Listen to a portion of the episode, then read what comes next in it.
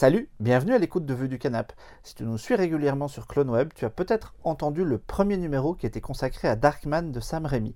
Vue du Canap, c'est un nouveau projet, c'est l'envie de faire du micro-podcast pour parler de films vus à la maison, de, production Netflix, de films de ma DVD Tech, de petits films qu'on a envie de se repasser avant de préparer une sortie ou de choses un peu, voilà, un peu sans pression, un peu pour le plaisir.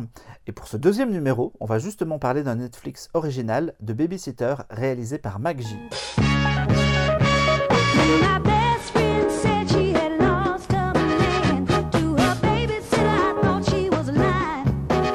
MacG, c'est un réalisateur typique hollywoodien qui vient du clip, qui a un style visuel très à lui, dont la carrière est montée jusqu'à quand même euh, une suite de Terminator, Salvation, et puis à qui on a confié tout un lot de projets qui se sont retrouvés abandonnés de Superman à 20 milieux sous les mers. Et puis malheureusement, bah, on a commencé à moins vouloir de lui, il s'est retrouvé à faire de la télé, il s'est retrouvé à faire des épisodes sur l'âme fatale, et maintenant il a mis en scène une toute petite production qui échoue sur Netflix. On pouvait imaginer que le truc aurait mauvaise réputation, eh bien c'est étonnamment réussi. De Babysitter, puisque ça en est le titre, qu'est-ce que, de quoi ça parle? Ben, C'est l'histoire d'un garçon de 12 ans qui est malmené à l'école, qui est hyper protégé par ses parents, et qui est encore le dernier de sa classe à avoir une babysitter qui le garde quand les parents sont absents. Alors elle, c'est une blonde magnifique, hyper pulpeuse, qui est jouée par Samara Weaving, euh, qui est super cool avec lui, ils jouent ensemble, ils se font de la cuisine, ils regardent des films, ils font des projections dans le jardin, ils passent vraiment des super moments. Sauf que voilà, euh, lui, il a une petite copine qui habite en face et qui lui dit un jour, mais euh, tu sais, les babysitters, euh, quand on dort le soir, ils ramènent leurs copains, ils font d'autres choses, ils s'envoient en l'air, ils picolent, ils font la teuf pendant que nous on dort. Et du coup, tu devrais rester éveillé et tu devrais voir ce qui se passe pendant euh, que tu es censé dormir.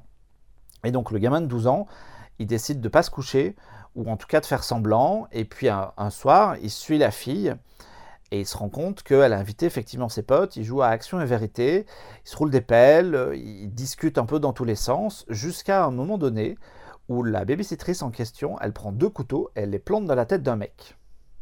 Et on découvre qu'elle fait partie d'un culte satanique.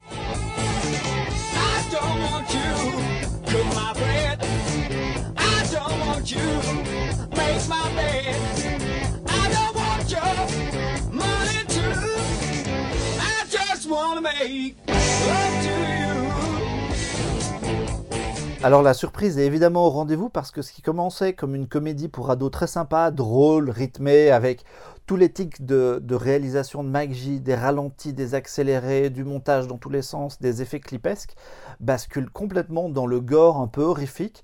Alors ça reste très drôle et très second degré et très euh, détaché, mais il y, a- un vrai basculement et on se retrouve dans une espèce de version euh, sanglante de Maman j'ai raté l'avion dans lequel un gamin va tenter de s'en sortir parce que ben, tous ceux qui viennent de ce culte satanique et qui l'ont vu euh, défoncer un mec vont essayer de le tuer à son tour.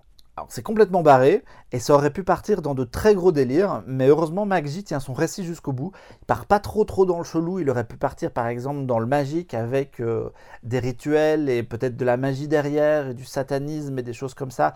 Et il reste vraiment dans euh, des adultes qui pourchassent un gamin et un gamin qui cherche à s'en sortir dans un quartier où il n'y a plus personne d'autre que lui.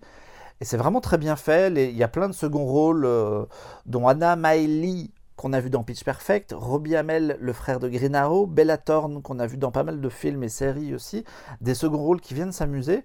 Et voilà, il y a vraiment une ambiance particulière, très réussie. On passe vraiment un super moment. Ça dure 1h25, parce que c'était pas non plus un concept qui allait euh, qui avait de quoi euh, proposer des, heures et des heures d'idées, mais c'est vraiment bien fichu, c'est vraiment un super petit moment, 1h30 de, de- de plaisir continu.